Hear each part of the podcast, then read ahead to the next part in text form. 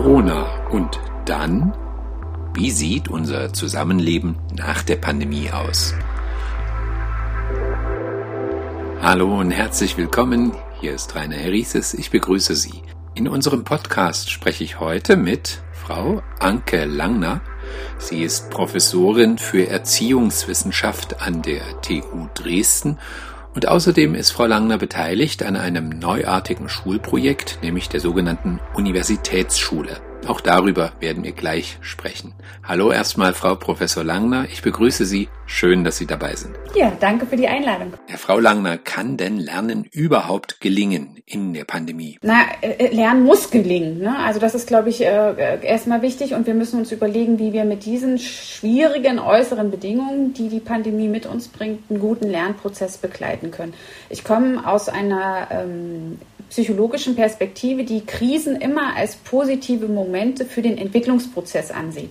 Also in dem Sinne könnte man schon auch sagen, hat das, was wir gerade erleben, so dramatisch wie es für uns alle ist, immer auch etwas mit Neustrukturierung, Neuorganisation äh, im, im, in der Entwicklung auch des Menschen, nicht nur des Individuellen, sondern auch einer Gesellschaft zu tun.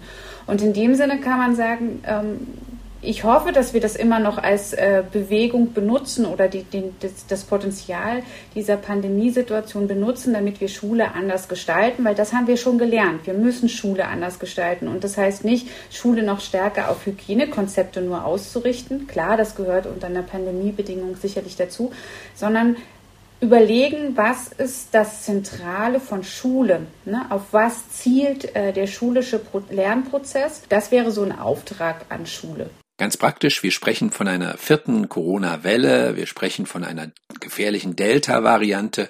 Schule hat in manchen Bundesland ja jetzt schon begonnen.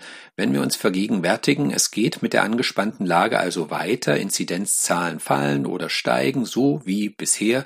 Was sollten wir fürs neue Schuljahr planen? Also ja, ich würde mir total wünschen, wir haben ein entspanntes Jahr. Wir gehen da einfach rein und äh, versuchen das Bestmögliche für jeden einzelnen Schüler. Und das ist halt eben nicht die Note zu erreichen. Ähm, ich hätte mir aber auch, oder ich würde mir vor allen Dingen als erstes wünschen, dass die, diese Gesellschaft eine Verantwortung trägt für die Schüler. Also die haben, waren die ersten, die aufgrund der älteren Generation sofort aus der Schule mussten. Jetzt können, kann gerade die erwachsene Generation ganz viel der jüngeren Generation geben, indem sie sich impfen geht und wir damit auch ermöglichen, dass Schule, Schulen offen gehalten werden. Das ist das Erste und das sollte jeder für sich genau abwägen, weil wir ältere Generation setzen dann auf die jüngere Generation. Und je besser sie jetzt in den Lernprozess kommen kann, umso besser können wir als ältere Generation dann auf die jüngere setzen.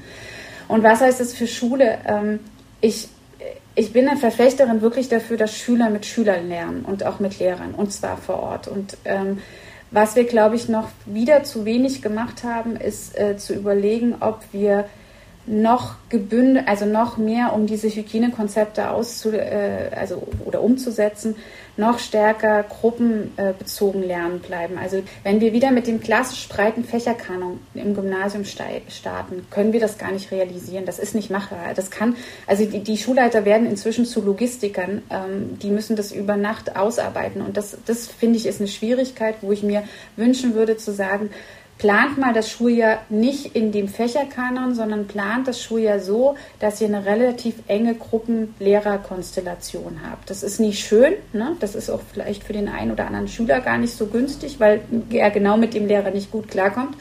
Aber wir müssen nicht immerfort wieder umplanen. Ich würde auch ähm, ein Rotationsprinzip ähm, mir wünschen, was auch ermöglicht, dass Kleingruppen weiter zu Hause bei einzelnen Schülern lernen, damit wir diese Peer-Beziehungen nicht immerfort wieder zerstören.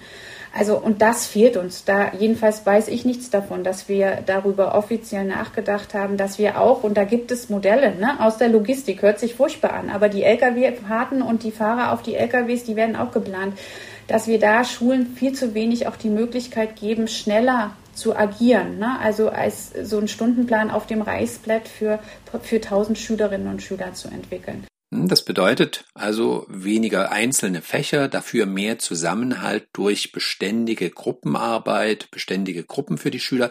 Was ist mit technischer Ausrüstung? Was wir, glaube ich, was uns nicht hilft, ist jetzt irgendwie 1000 Laptops auszugeben an Schülerinnen und Schülern. Das hilft uns in dem Moment nicht. Es hätte uns geholfen, aber man ist ja immer schlauer danach ne, als in der Situation, wenn wir in dem letzten Jahr schon deutlich stärker auf Meta-Ebenen des Lernens gegangen wären. Eben halt lernen zu lernen und weggegangen wären, unbedingt den Deutsch-Lernstoff oder Mathe-Lernstoff des sechsten Jahrgangs noch am Ende des letzten Schuljahres oder des vorletzten Schuljahres mit einem grünen Haken zu versehen. Das würde uns jetzt helfen, weil wir natürlich mit damit den Kindern anders lernen könnten. Ähm, wir müssen jetzt ganz kontinuierlich damit ansetzen. Es muss ein neues Fach förmlich sein. Methoden lernen könnte man es auch nennen. Und äh, damit könnten wir zumindest den Schüler besser begleiten und er würde auch nicht ganz verzagen, wenn er allein zu Hause sitzt und gar nicht mehr weiß, wie er sich das Material überhaupt bearbeiten sollte. Wir müssten eigentlich deutlich mehr in Bildung gerade stecken, als wir es tun. Wir haben seit anderthalb Jahren diesen Prozess nicht begleiten können. Es gab keinen Forschungsauftrag an die, an die Bildungsforscherinnen und Forscher. Geht rein, schaut euch an, wie ihr Schule jetzt am besten helfen könnt, wie Schule agiert, weil man eben aus diesen Krisen viel lernen könnte. Das ist nicht passiert. Forscherinnen und Forscher haben das punktuell gemacht, aber wir haben das nicht über den Großraum Deutschland erhoben und wir haben es auch nicht im Längsschnitt erhoben. Das wären geniale Daten, mit denen man wirklich auch Schulen helfen könnte. Ja, welche Daten wären das beispielsweise? Was hätte man da als Forscher erheben können? Na, man hätte wirklich die Schulen begleiten können, wie sie, das, wie sie das handeln. Hätten, man hätte Lehrer begleiten können, wie sie die Situation, ne? wie ist es, wenn auf einmal der Küchentisch zum Arbeitsplatz wird? Was mache ich? Wie gehe ich damit vor? Wie, welche Konzepte? Jede Schule hat versucht, für sich ein Konzept zu entwickeln, wie sie mit diesem digitalen ähm, versus oder dem, dem Dialog, äh, dem, dem analogen versus dem digitalen umgeht. Es gibt ganz viele äh, Apps, die den, aus dem Boden geschossen sind, ganz viele Unterrichts, ähm, ja auch äh, Elemente, wo praktisch vor allen Dingen außerschulische Lernorte Angebote gemacht haben. Sie sind aber nicht aufgefädelt. Jeder findet für sich eine Lösung. Das erschwert manchmal auch Schulen, eine Lösung zu finden. Ne? Das hat so immer seine Vor- und Nachteile. Einerseits ist es die Freiheit der Schule, andererseits ist es aber auch, wenn ich keine Ressourcen mehr habe, kann ich mich nicht orientieren und mir was Neues suchen.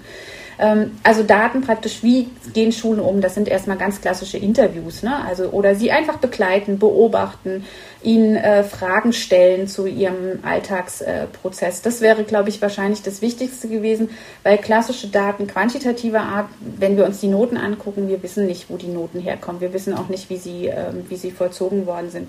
Wir hätten viel mehr Interviews auch mit Schülerinnen und Schülern führen müssen, die begleiten. Wie geht's ihnen? Ne? Ähm, da wissen wir jetzt ein bisschen aus äh, der psychologischen Perspektive, dass wir Kinder mit äh, auch stärkeren psychischen Belastungen ähm, gerade auch haben im System. Aber wir wissen zu wenig, wie das mit der Schule war und wie das mit, miteinander gut funktioniert hat oder was, was sie sich gewünscht hätten. Ne? Die Schüler sind ja auch, und das muss man noch mal ernster nehmen, gerade die Älteren, die sind kompetent für sich selbst, die können auch für sich selbst sprechen und die können auch sagen, was sie möchten oder ähm, was für sie gerade vielleicht gut ist und man kann das in einem Abwägungsprozess vollziehen. Ich sage an der Stelle immer, gute Unternehmen haben sicherlich auch gerade in dieser Corona-Krise, wenn es auch für sie selbst eine Krise war, ihr, ihre Entwicklungsabteilung angeschaltet und haben gesagt, so, jetzt, jetzt ist der Moment. In der Schule gibt es keine Entwicklungsabteilung. Das sind Bildungsforscherinnen und Bildungsforscher, die davon abhängig sind, ob Förderrichtlinien herausgegeben werden.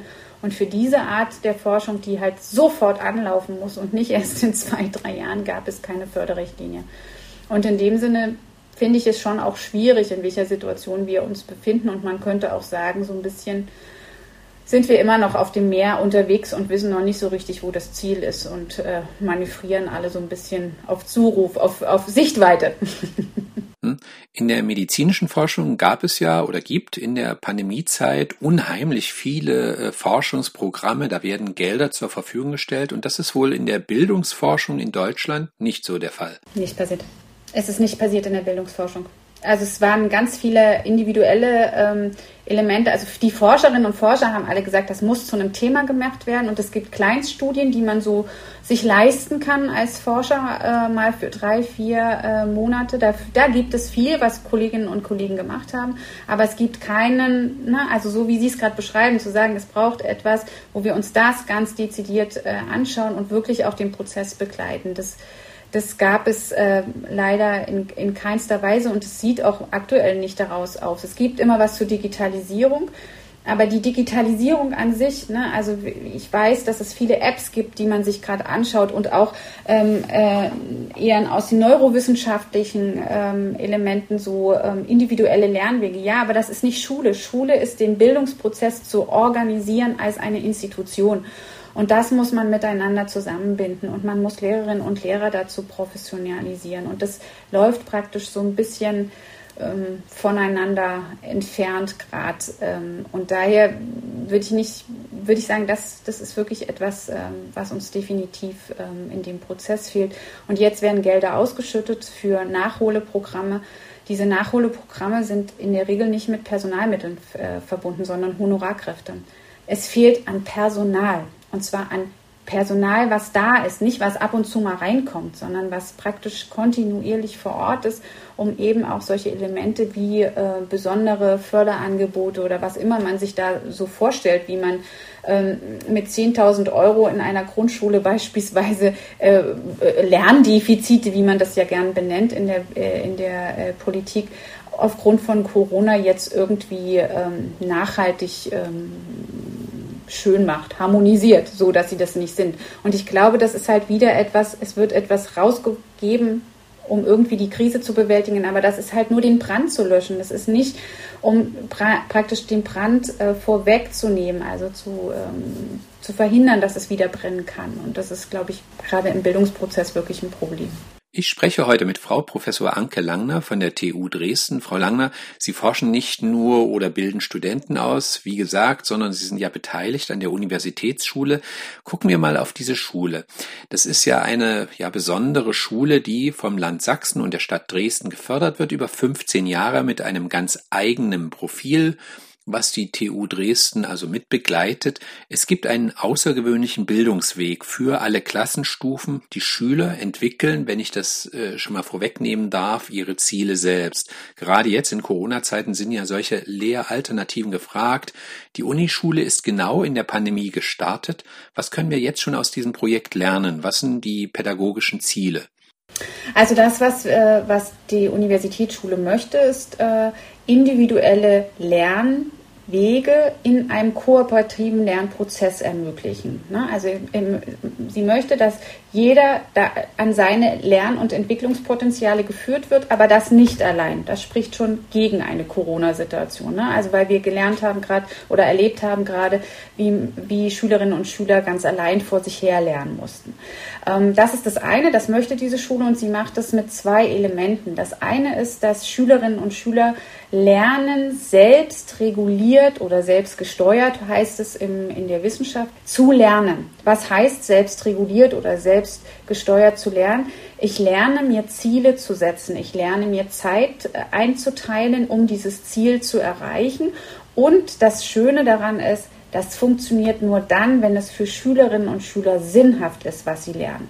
Also man kann nicht wie häufig Schule immer wieder gern funktioniert, zu, äh, gesagt bekommen und die nächste Seite des Lehrbuchs und die übernächste und, und so weiter und so fort, sondern es muss für mich als Schülerin oder Schüler Sinn machen, was ich lerne. Und damit muss auch Schule anders funktionieren, damit es für mich Sinn macht. Und das andere Element, was die Universitätsschule ähm, sehr frühzeitig etabliert hat, nicht weil sie glaubt, dass Lernen besser mit dem Digitalen funktioniert, sondern weil wir wissen, wir haben einen Lehrermangel, wir müssen irgendwie schaffen, die Ressourcen gut zu bündeln, ähm, ist für die Schülerinnen und Schüler in der Universitätsschule, wenn sie die Kulturtechniken erlernt haben, also das ist mit dem dritten Jahrgang ungefähr, ganz unterschiedlich, aber so ein bisschen kann man sich das als Ziel setzen, ähm, erfolgt, lernen sie das Laptop oder den Laptop auch als eine Kulturtechnik kennen. Und wir nennen das wirklich Kulturtechnik. Also es geht nicht darum, sich davor zu setzen und irgendwie wild rumzutippen oder irgendetwas, äh, irgendwelche Apps zu spielen, sondern es geht darum, äh, zu verstehen, erstmal, wie ist die Logik des Computers. Also man muss ein bisschen was von Coding verstehen und man muss lernen, wie man mit diesem Werkzeug als Arbeits- und Lernwerkzeug umgeht, wie man Informationen sammelt, wie man Dokumente ablegt, wie man auch das, äh, wie man auch das, ähm, die Software, die wir nutzen, benutzen kann, um seinen Lernprozess zu strukturieren. Das sind zwei Elemente, die natürlich auch für Corona ganz entscheidend sind. Selbstruguliert lernen, also wenn Situationen anstehen, dass ich alleine lernen muss, ich mich auch selber in dem Prozess begleiten kann. Aber das geht, wie gesagt, nicht im Grundschulalter gut, sondern es hängt danach erst eigentlich an und zum anderen ein digitales Endgerät so bedienen, dass ich dann vor nicht fünf Stunden lang einfach vor mir her spiele. Ja, Kinder und Computer, das ist ein Thema für sich.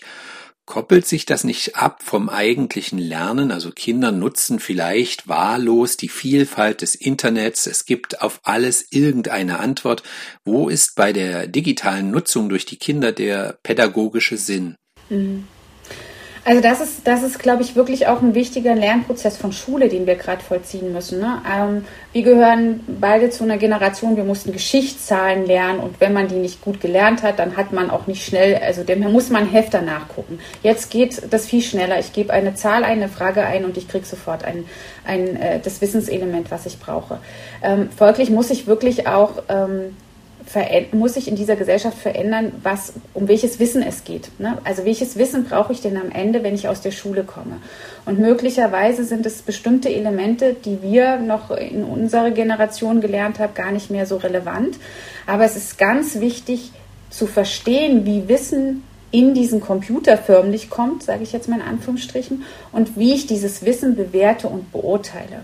Und natürlich muss ich bestimmte Grundfertigkeiten auch beherrschen, sonst, ne, also wenn ich nicht, ähm, wenn ich nicht äh, schreiben und lesen kann und wenn ich auch nicht bestimmtes, über bestimmtes Wissen verfüge, und da gehört sowohl gesellschaftliches, naturwissenschaftliches ähm, Wissen dazu oder Sprachen äh, dazu, äh, werde ich auch mich mit diesem Wissen die, was immer wieder abrufbar ist, ganz schnell aus dem Computer nicht bedienen können. Aber das ist ein Prozess, den erstens Schule lernen muss, ne? weil Schule verbietet bisher gerne einfach den Computer, um immer wieder auf den Kopf zuzugreifen. Dann lernen Schülerinnen und Schüler ganz schnell und sprechen dann auch davon, dass sie eigentlich nur noch Bulimie lernen. Ne? Sie kippen es ganz schnell rein, kippen es raus und sie wissen es danach nicht mehr. Der Prüfungstag ist dann der Tag, jener welcher, wo man es wusste und danach weiß man es nicht mehr.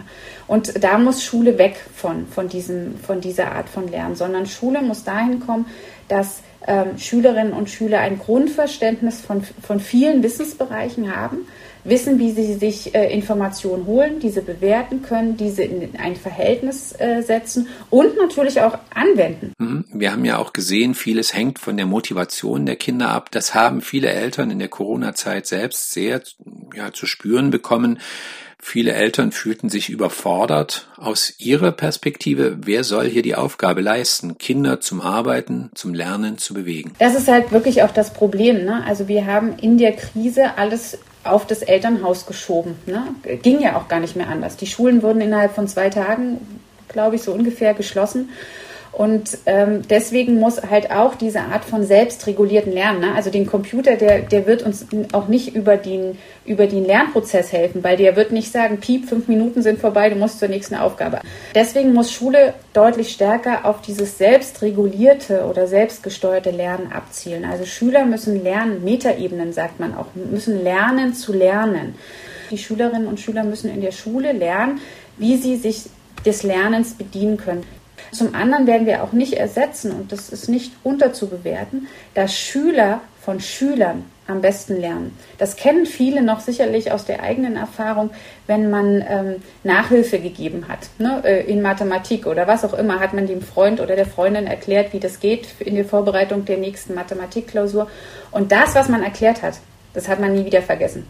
Und das ist ein wunderbarer Prozess. So kann man nämlich eigentlich auch sich in der Schule Unterstützung nämlich durch die Schüler holen. Die, die erklären, werden besser im Erklärprozess und können damit abstrakte arbeiten. Und denen, denen erklärt wird, den können zum Teil Schüler besser erklären als Lehrer, weil Lehrer haben immer nur klassische Fehlerbilder, die man, die, die man annimmt vor Augen und können sich ganz schlecht nach 30 Jahren oder 20 Jahren nochmal hineinversetzen, wie war das denn, als ich versucht habe zu verstehen, wie ich ein Gleichungssystem auflöse. Schüler können das, weil die haben das gerade selber für sich förmlich geknackt, für sich erklärt und können das viel besser den Mitschülerinnen und Mitschülern erklären. Und das wird auch in einer, wenn wir wieder in eine Schulschließungssituation kommen, werden wir das nicht ersetzen können. Und dessen müssen wir uns bewusst sein, dass wir von den Schülerinnen und Schülern unter dieser Lockdown-Situation ganz viel erwarten und sie auch, viele von ihnen sicherlich auch sehr gut das kompensieren können. Gleichzeitig heißt es auch nicht, ne, Entwicklung ist kein linearer, zeitlich stabiler Prozess. Das heißt, wenn die Schüler das jetzt im dritten oder im vierten Jahrgang so noch nicht gelernt haben, heißt das nicht, dass sie es nicht mit 18 beherrschen und das heißt es auch nicht, dass sie ein Jahr hinterherhinken. Entwicklung ist nämlich ein wunderbarer Prozess, den man gar nicht so gut von außen nachvollziehen kann. Der ist sprunghaft, der ist spiralförmig, krisenhaft, der springt auch wieder zurück. Also wir dürfen jetzt auch nicht die Angst haben, die, das wird jetzt eine schlechte Generation, was Wissen und Informationen betrifft, sondern ich glaube, die haben viel mehr gelernt in den letzten anderthalb Jahren und müssen ganz viele schwierige Situationen kompensieren. Und wenn wir sie darin psychisch gut begleiten konnten, emotional gut begleiten konnten, und das konnten leider nur Familien, weil die Lehrer gar nicht da waren, dann haben wir sie schon auch stark gemacht. Nicht im klassischen Deutsch- und Mathematikunterricht, aber für die eigene, für, das, für die Selbstbestimmtheit und die Mitbestimmtheit. Und das ist schon für den pädagogischen oder für den Bildungsprozess ein hochrelevanter Prozess. Aber für die Lehrer klingt es doch anspruchsvoll. Schule wird neu gedacht. Wer soll das leisten? Ja, von der Schule wird in vielfacher Weise ganz viel verlangt. Also durch die Universitätsschule war ich sehr nah dran, was so Schulleiter an Informationen bekommen und in welchem Zeitrhythmus. Ne? Also sie haben innerhalb von manchmal einem Wochenende die Schule wieder öffnen müssen oder innerhalb von einem Tag die Schule wieder schließen müssen. Das ist für so eine sehr träge Organisation, wie die Schule es ist, absurd. Normalerweise ist ein Stundenplan am 1. September gemacht und der gilt dann für ein ganzes Schuljahr. Ne? Wir haben eine ganz andere Situation erlebt. Und für die Lehrer war das in dem Sinne sicherlich schwierig und ähm, da hätte ich mir politisch was anderes gewünscht, ähm, dass sie, ähm, so habe ich es jedenfalls erlebt, viele es gab, die sich wirklich versucht haben, in das Digitale hineinzuleben. Das, was wir ihnen aber nicht genommen haben, ist die Fokussierung auf die Note und auf den Übergang am Ende eines Schuljahres oder der Abi des Abiturzeugnisses. Ich verstehe, warum man das nicht macht. Ich hätte mir das aber gewünscht, weil es möglicherweise auch Lehrern eine Freiheit gegeben hätte, doch noch andere Dinge auszuprobieren und noch mehr auf die Schüler einzugehen, auf diese jeweilige Situation. Ähm, die Universitätsschule hat vor anderthalb Jahren, also im März, eine sogenannte Corona-Challenge veranstaltet. Das heißt, wir haben versucht, mit Schülern Schülerinnen und Schüler das Thema Corona zu bearbeiten. Und das ist so furchtbar wie dieses Thema ist, aber es ist genial für alle Unterrichtsfächer. Sie können damit alles machen. Geografie, Geschichte, Mathematik, Statistiken auswerten, Diagramme bewerten. Sie können wunderbar Informationsbewertung daran üben. Und das haben, das konnten Lehrer für sich nicht zulassen, weil sie immer wieder vor dem Punkt standen, ich muss den Stoff erfüllen. Und da hätte ich mir andere Situationen gewünscht. Ich hätte mir auch gewünscht, dass es noch flexibler geworden wäre, dass Schüler über das Jahrgang drüber weg einfach, ne? Also dass wir diese, diese komischen Grenzen, die wir immer machen, das ist jetzt das fünfte Jahrgang und jetzt kommt der sechste Jahrgang, dass wir das eher vom Schüler ausgedacht hätten. Aber die Lehrer können gar nicht. Also es ist einfach unmöglich, ähm, in der Situation, in einer digitalen Situation, den Schüler wirklich zu verstehen, was hat er verstanden. Gerade Schüler, die sich auch nicht ähm, melden oder sagen, ich möchte, brauche jetzt Unterstützung, die gehen in einer solchen Situation unter und das kann man auch keinem Lehrer zum Vorwurf machen, weil man gar nicht rankommt und man kennt die Lebenssituation nicht. Ne? Wir wissen, dass es Schüler gab, die waren in einer sehr ähm, guten Situationen, die hatten einen Laptop, die haben ein eigenes Zimmer, die haben einen eigenen Schreibtisch, da kann nicht ein Lernprozess hineingehen. Es gibt aber auch Situationen, wo jemand noch mit fünf anderen kleineren Kindern zusammenlebt, der auch noch parallel auf die Kinder aufpasst, weil Mutter oder Vater währenddessen arbeiten sind. Und äh, das kann ein Lehrer nicht nachvollziehen und damit kann er auch das, was der Schüler erreicht hat, nicht in ein Verhältnis zu den Lebensbedingungen setzen und damit kann, kann nicht mehr gut pädagogisch begleitet werden. Ganz praktisch, was ist denn bei der Unischule anders als bei den anderen, ähm, also ja, gewöhnlichen Schulen? genau. Ähm, also das eine war das mit dem Digitalen, das andere mit dem individuellen Lernen. oder dem individuellen Entwicklungsprozess viel besser und dem äh, kooperativen Lernen. Und das Ganze machen wir, indem es keine Fächer mehr gibt. Das heißt nicht, dass es nicht den Lehrplan gibt, der erfüllt wird, aber bei uns gibt es kein klassisches Fach. Also ich, ich gehe jetzt nicht los und mache um 8.30 Uhr Mathematik, sondern ich habe ein Projekt. Ich stelle mir eine Forscherfrage. Ich stelle eine Frage an die Welt, was Kinder im Übrigen wunderbar können. Das kennen äh, vor allen Dingen Eltern so im, im Kita-Alter. Ne? Warum, wieso, weshalb und so weiter. Das kann man manchmal nicht mehr hören, aber das sind wichtige Fragen für den Entwicklungsprozess.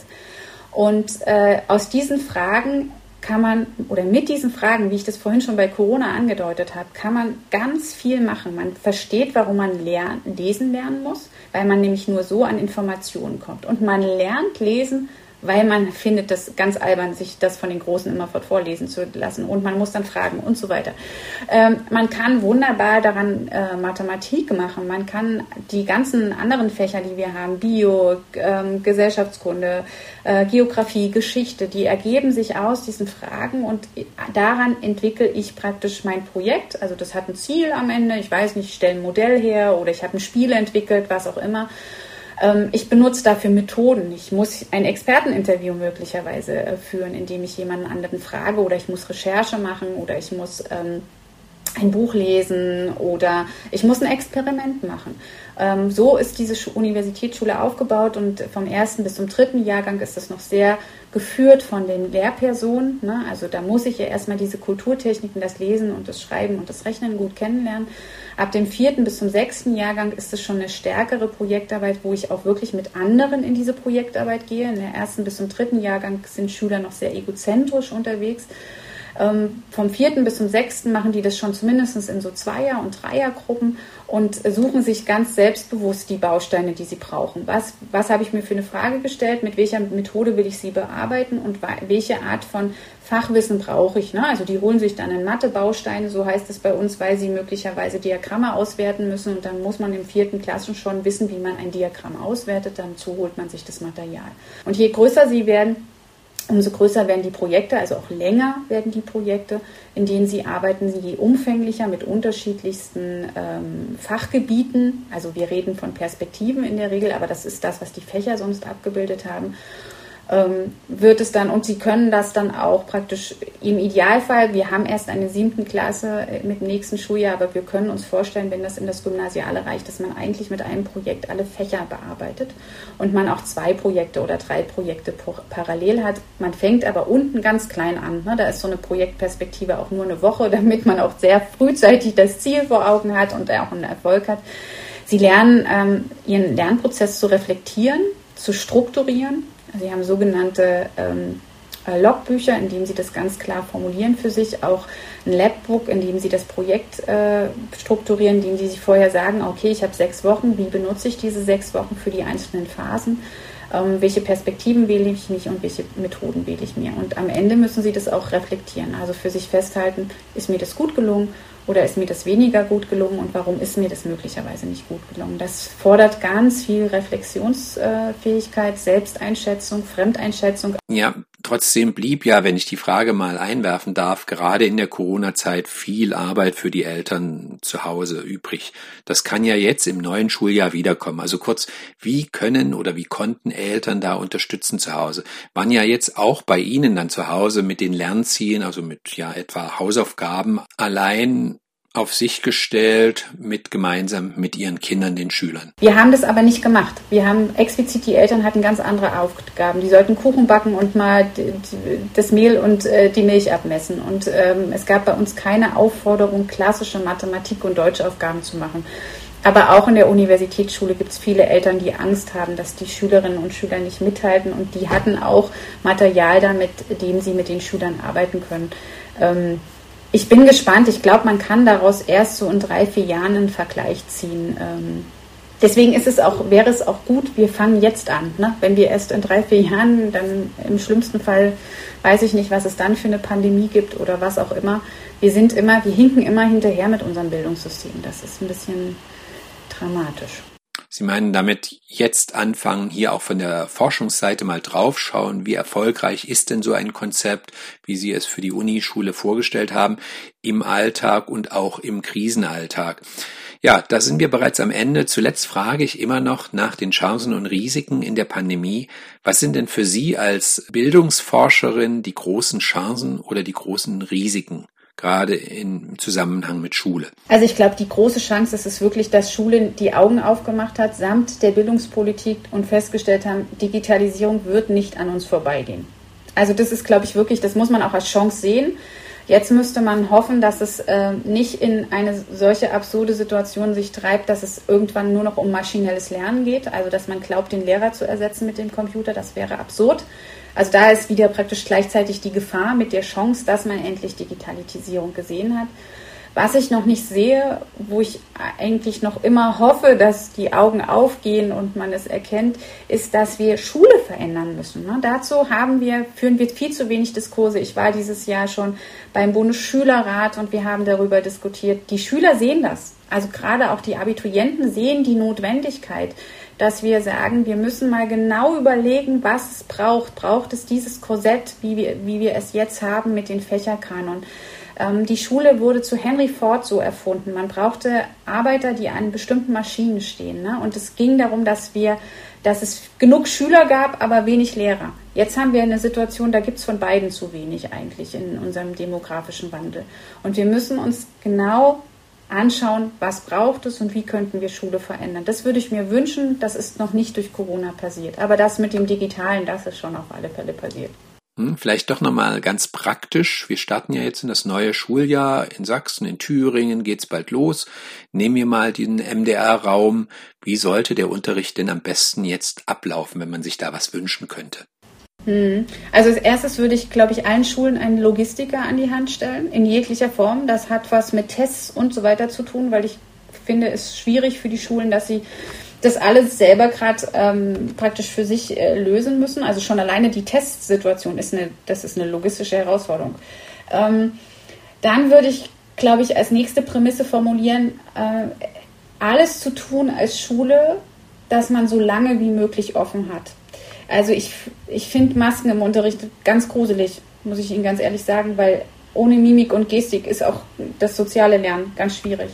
Und trotzdem glaube ich, wenn es uns die Möglichkeit lässt, dass wir draußen, also dass wir zusammen lernen können, dann ist es halt leider, ist es eine Bedingung und dann muss diese Maske halt aufgesetzt werden, vielleicht aber auch so zu schauen, dass man immer guckt, dort, wo man in der gleichen Gruppe ist, dass man sie da nicht aufsetzt und nur in den Transferprozessen oder wie immer man das nennt, äh, hat man sie auf.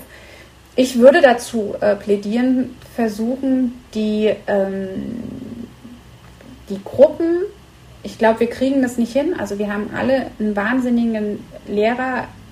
Ähm, das heißt, wir können nicht Klassen einfach halbieren. Das wäre eigentlich das Optimalste.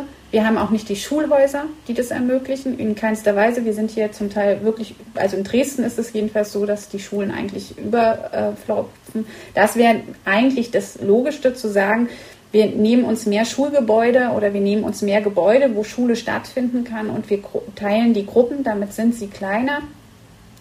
Ähm, die, nächste, die nächste Prämisse wäre für mich dann zu sagen, okay, wenn das alles auch nicht mehr geht, dann zumindest zwei, drei Tage die Woche wenigstens in der Schule. Alles verhindern, damit es über Wochen keinen Kontakt mehr gibt. Das wäre eigentlich, also das muss die Maßgabe sein, dass, dass das verhindert wird. Und dann muss man die Maßnahmen genauso stecken, dass das funktioniert. Ich finde es auch nicht dramatisch, wenn wir gerade keinen Fächerkanon abdecken, aber die Schüler sind in der Schule, sie haben eine Ansprechperson. Damit gehen uns auch, die fallen nämlich gerade wirklich alle hinten runter, Schülerinnen und Schüler, die in familiären Situationen leben, wo sie Gewalt erfahren, wo sie vernachlässigt werden, die müssen in die Schule. Nur dort können wir mit den Schülerinnen und Schülern gut arbeiten und sie sind auch in einem sogenannten Schutzraum, den wir auch ihnen unbedingt als Gesellschaft geben müssen. Also Sie sehen, ich habe jetzt auch nicht die Formel, ähm, aber ich glaube, man braucht so ein, genauso wie man im, im, medizinischen Bereich ja auch so eine Art von Staffelung hat. Ne? Immer, wann, je mehr das Risiko steigt, umso mehr Maßnahmen muss ich ergreifen. So sollten wir das in der, in der Schule auch machen, mit dem Ziel zu verhindern, dass Schule wieder über Wochen geschlossen wird. Mhm. Ich habe heute gesprochen mit Frau Professor Anke Langner von der TU Dresden. Ich danke Ihnen, Frau Langner, für das Gespräch. Danke auch.